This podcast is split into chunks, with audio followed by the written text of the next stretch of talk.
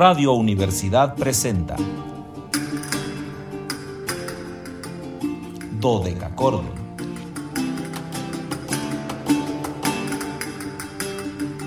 Un programa para encontrarse y reencontrarse con los autores y composiciones de la antigüedad, el medioevo, el renacimiento y el barroco.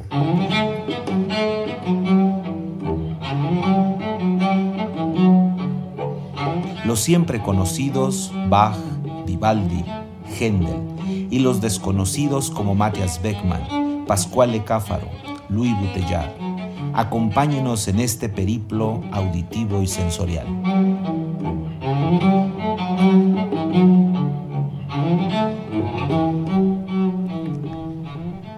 El reloj de la Universidad Autónoma de San Luis Potosí marca las 13 horas con 4 minutos, una de la tarde con 4 minutos. Calidad, no, bueno, bueno, bueno, bueno. ¿Qué les puedo ya yo decir? Si el verano está instalado en esta ciudad desde hace no sé cuánto tiempo, aparecieron por ahí unos breves lapsos de frillazo, dirían los potosinos, pero eh, fue tan breve que, fue como un suspiro, así, de rápido y de breve. Por lo tanto, cálidas y muy cálidas primaverales, antiguas y sonoras tardes, estimados radioescuchas. Bienvenidos a este su espacio radiofónico de la amplitud modulada de la Universidad titulado Dodeca Cordón en este viernes 29 de abril de 2022. Soy Luis Fernando Padrón Briones y seré su anfitrión. Ya saben que es viernes, hoy me toca anfitrionar en un banquete un banquete histórico musical. Los invitamos a seguirnos a través de las redes sociales en www.facebook.com diagonal dodecacordon slp, dodeca con K y ch dodecachordon slp con mayúsculas. En Instagram síganos como dodecachordon 2, 2 con número y en Twitter arroba dodecachordon. Ya saben que en este caso todo con minúscula, muy importante, pero más importante que recuerden que el 444 8 26 13 48, acuérdense 48, está ahí listo para que ustedes lo hagan piquetear y repiquetear, sonar y resonar. Ahí está ese número, el de siempre, el de toda la vida. Solo le hemos ido agregando números. Primero 8 y ahora 3 4 previos. Y ya saludo como casi todos los días mientras las inconsistencias del clima no lo impidan a mi queridísima compañera de fórmula, Anabelita, que ya está aquí puesta, dispuesta, ya se puso sus trajes barrocos, estaba en trajes este de concurso y ahora está ya en traje barroco lista para ayudarme a compartirles música y bueno, pues ya saben que también saludamos con gran efusión al joven radio, a Luis Fernando Ovalle, hasta Matehuala. Él hace posible que nos enlacemos con XHUASM FM 91.9, nuestra estación en Matehuala. La de siempre, la que está ahí, la que los espera, la que quiere... Eh, pues entrar en contacto con ustedes. Así que em, saludos a esa porción de la geografía potosina, casi casi la orejita del perrito. Ahí estamos colocados en Matehuala, ahí andamos por esa zona. Y también saludamos a las niñas de servicio, Lorena Eitzel, que el muy ingrato Luis Fernando sigue sin decirnos si son todavía Lorena Eitzel o ya tenemos nuevas niñas de servicio. Y bueno, eh, ya saben que es viernes, viernes de podcast, viernes de quedarnos en la nube, viernes de quedarnos en la red. Nuestro programa número 65 grabado, fíjense, ya tenemos 65 capítulos de Dodecacordon viernes grabados ahí con, bueno, presencias únicas, maravillosas, algunos grandes amigos, algunos que se hicieron amigos al momento de, de decir que les íbamos a compartir un programa con su trabajo, eh, algunos otros que, bueno, desgraciadamente ya no están con nosotros, los hemos homenajeado de alguna manera, que son verdaderamente escasos, son tres o cuatro, si mal no recuerdo, la gran Cristina Galvez y algún otro por ahí que, que tuvimos con esta situación, pero en general son jóvenes, son vivos y son activos. De un trabajo eh, pues muy, muy, muy, muy, muy este... Mm,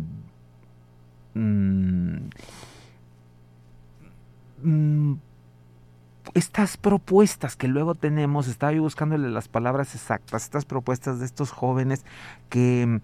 cómo me, me, me, encanta que cada vez son más jóvenes, que cada vez están más enfocados a lo que hacen, que cada vez nos descubren más materiales eh, tan necesarios para eh, poder nosotros adentrarnos en estas músicas, porque, bueno, en algunos casos no siempre eh, los que nos dedicamos al estudio de la música,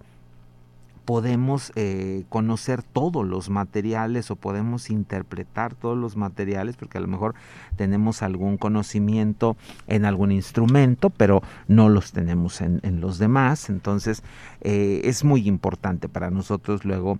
que esta eh, situación nos acompañe para poder tener todos estos materiales. Pero también nos importan mucho los, eh, los maestros, aquellos que, que, nos han dado todas estas luces para llegar al momento que, que estamos en el, en el mundo de la música históricamente informada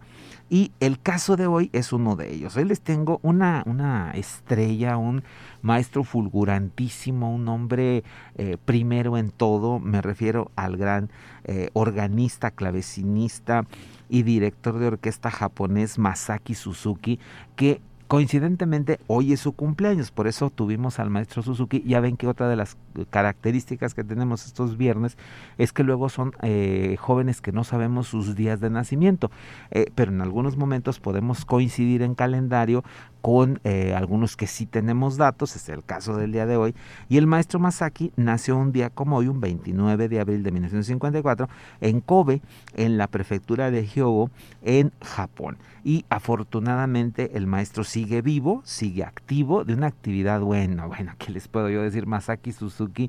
es un hombre, fíjense, él viene de una familia eh, vamos a decir, con inclinaciones católicas. En algún momento él de muy joven, eh, por cuestiones también familiares, se va a una iglesia eh, luterana reformada en el Japón y ahí este es el paso más importante porque él es la forma en la que se acerca a la música, conoce el órgano eh, para acompañar los salmos, para acompañar el oficio y ahí muy pronto empieza a estudiar órgano, empieza a ser el asistente del organista hasta que, imagínense, a los 12 años ya es el acompañante de los oficios dominicales en esta iglesia. Eso por supuesto lo lleva a la música y lo va a llevar a estudiar finalmente en la Universidad de eh, Gagaku, en la Universidad eh, de Japón. Y bueno, después de eso irá por supuesto, a dónde más podía ir el maestro Masaki Suzuki si no es a Ámsterdam para perfeccionarse con todos los grandes maestros. Fue alumno de otro de los grandes artífices de la música históricamente informada, perdón, eh, que, trabajó con él bastante tiempo ahí en Ámsterdam. y bueno, pues yo podría hablarles tantas cosas de Masaki Suzuki porque además me, me declaro su fan número uno porque él creó el Colegio Bach en Japón, por supuesto, de este colegio importantísimo que ha dado frutos abundantes, ingentes, productivos, eh, entre las, imagínense, pocas curiosidades que les puedo contar rápidamente de Masaki Suzuki, pues nada más tiene grabadas todas las cantatas de Juan Sebastián Bach, todas, tiene prácticamente toda la música para tecla grabada, la música para órgano, la música para clavecín, eh, ha dirigido casi todas las grandes obras orquestales eh, sinfónicas, así que pues hablar de Masaki Suzuki es hablar de una institución al momento de acercarnos a la música históricamente informada y sobre todo a la música de Juan Sebastián Bach. Pero ¿qué creen? Hoy opté por no compartirles música de Bach. Anabelita dice que cómo, cuándo, a qué horas, en qué momento sucedió, pero como siempre les comparto música de Bach,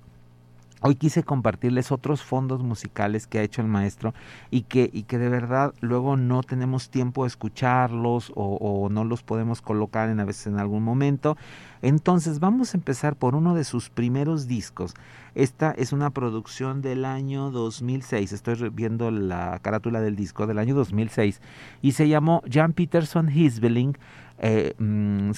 from Geneva. Salmos para, para Ginebra y es una sucesión de piezas, por supuesto, para eh, el acompañar el culto en el rito ahí en,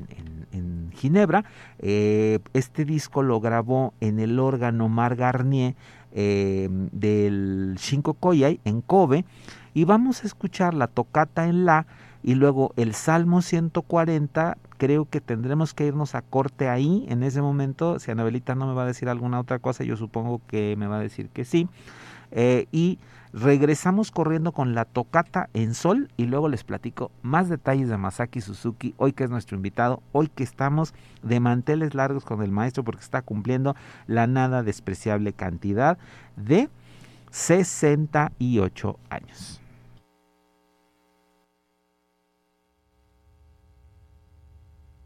Bye.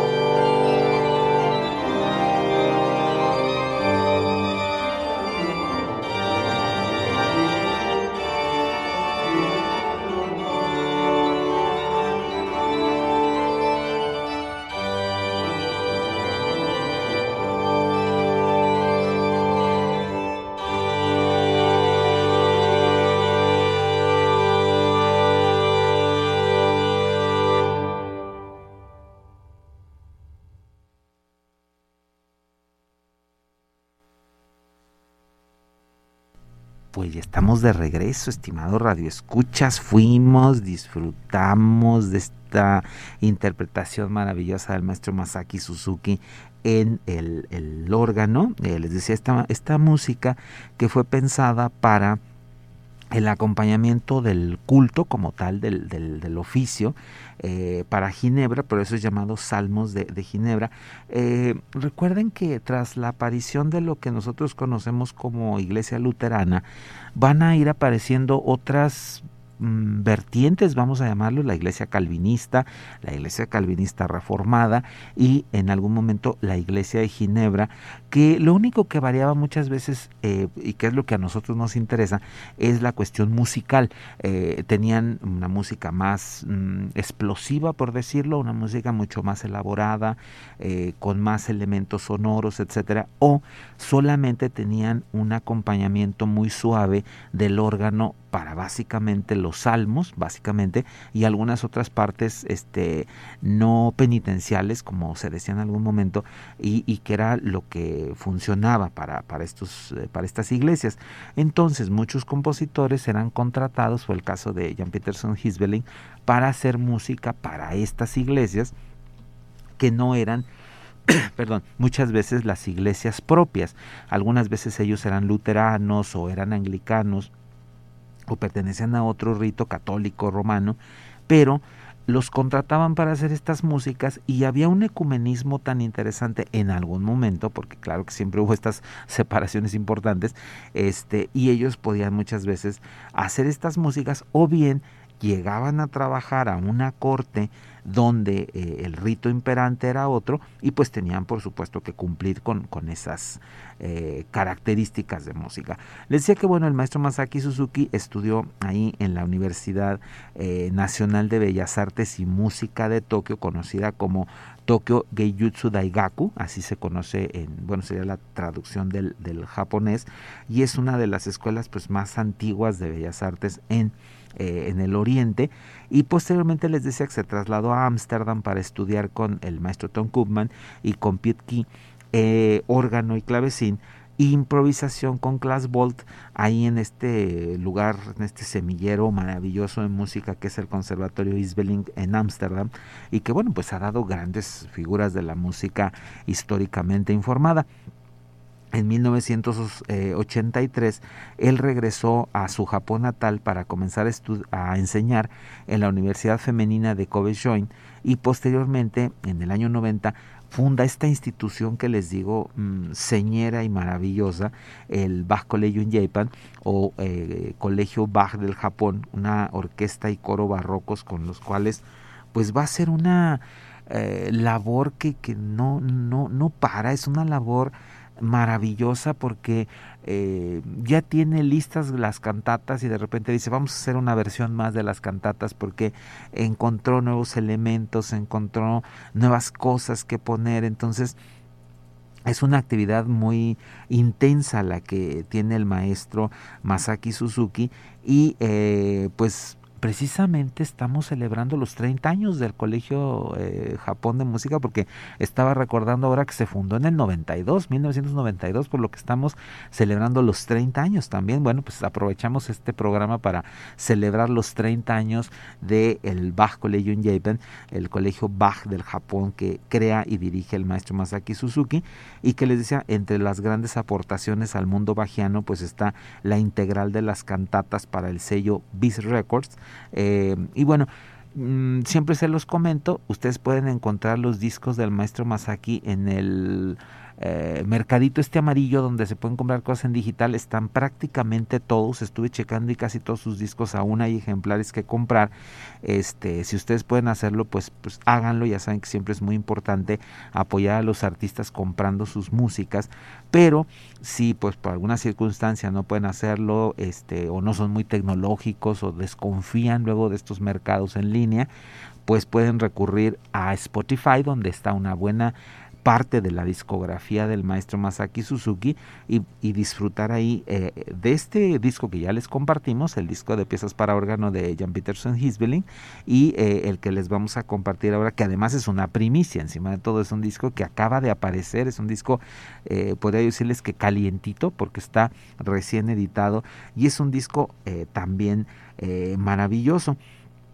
Vamos a, esta selección de piezas de un compositor del que teníamos hasta no hace mucho tiempo poca eh, información. Era un, autor eh, pues no tan, no tan difundido, igualmente uno de los grandes este, cantores de la iglesia germana, uno de los grandes organistas y compositores, alumno de Diderik Buxtehude, y que debió de haber nacido hacia diciembre de 1665, por lo que ustedes pueden darse cuenta que era 20 años más grande que Juan Sebastián Bach. Él nació en Schwabstedt, en Alemania, y falleció un 29 de marzo de 1697, relativamente eh, muy joven, a muy temprana edad, y este personaje del que les estoy hablando es Nikolaus Bruns, que puede aparecer este, con todas las grafías, tanto en alemán como en latín, Nikolaus o Nikolaus con K o Nicolas y eh, les digo fue uno de los grandes, verdaderamente grandes organistas de su tiempo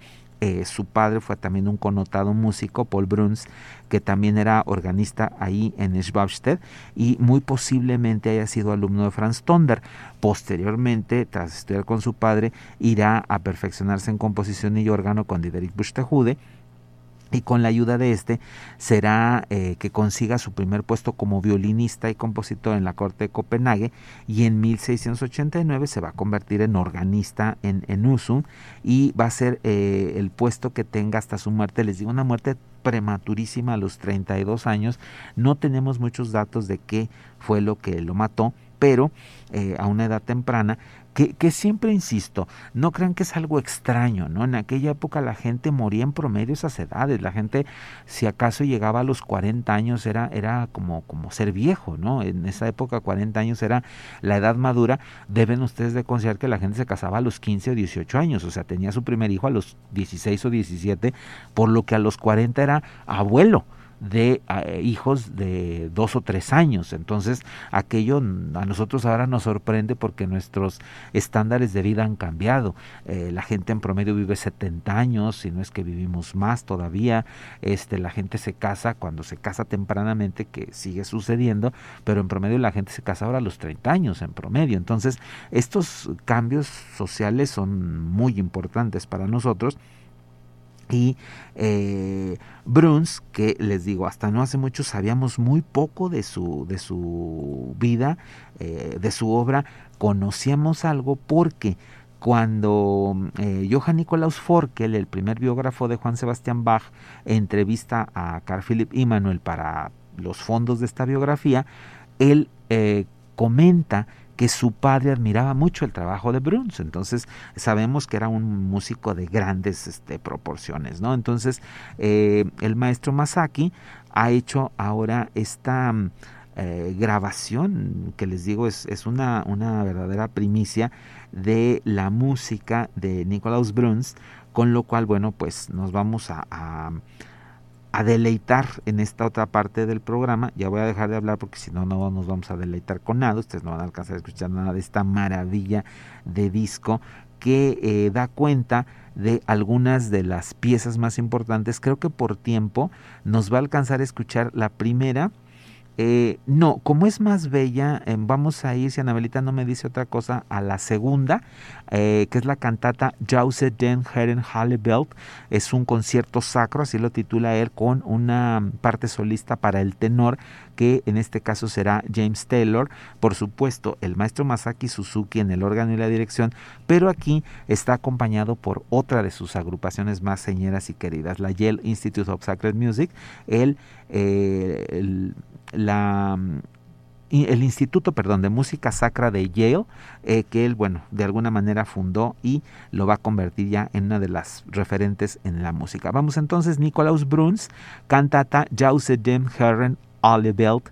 y Masaki Suzuki, hoy que está cumpliendo 68 años y que lo estamos dejando aquí grabado en Spotify.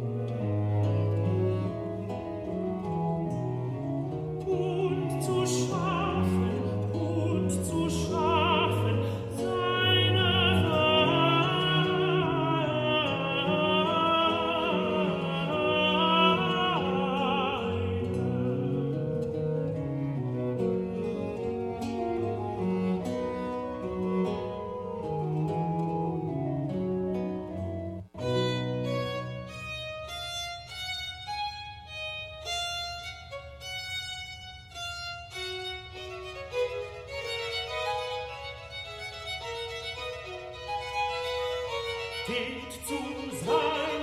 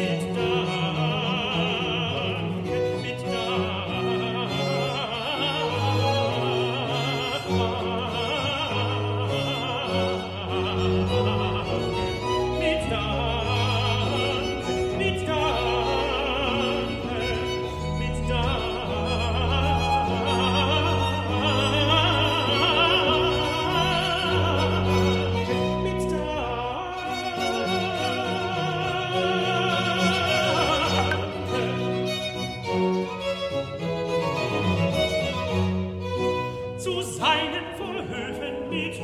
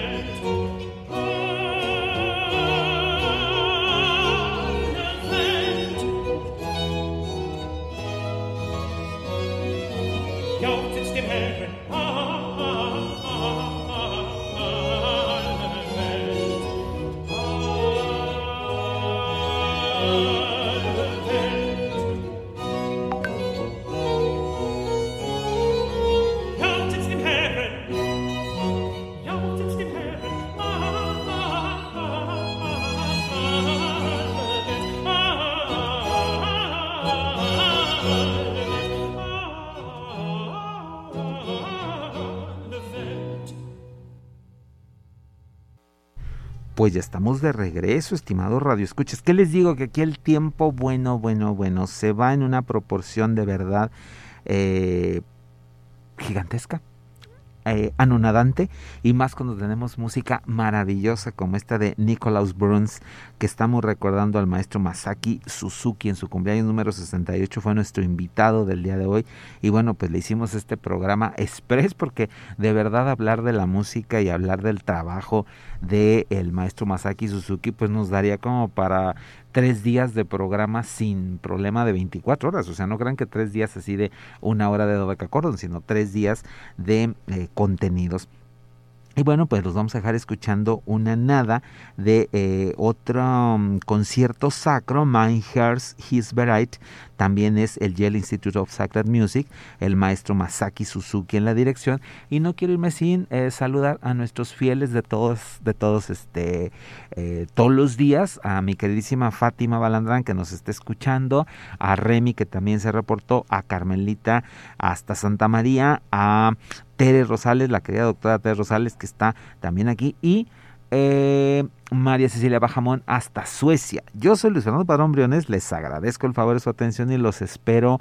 el lunes en una emisión más de Gordon donde tenemos, bueno, una de las grandes figuras de la música barroca. Vamos a tener el cumpleaños de el gran Alessandro Scarlatti.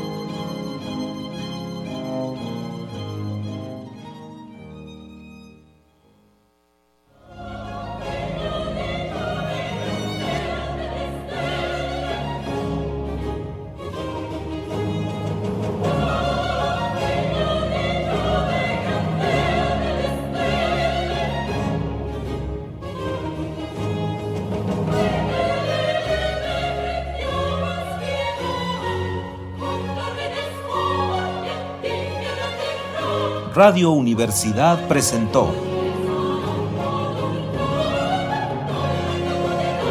Dodecacordo.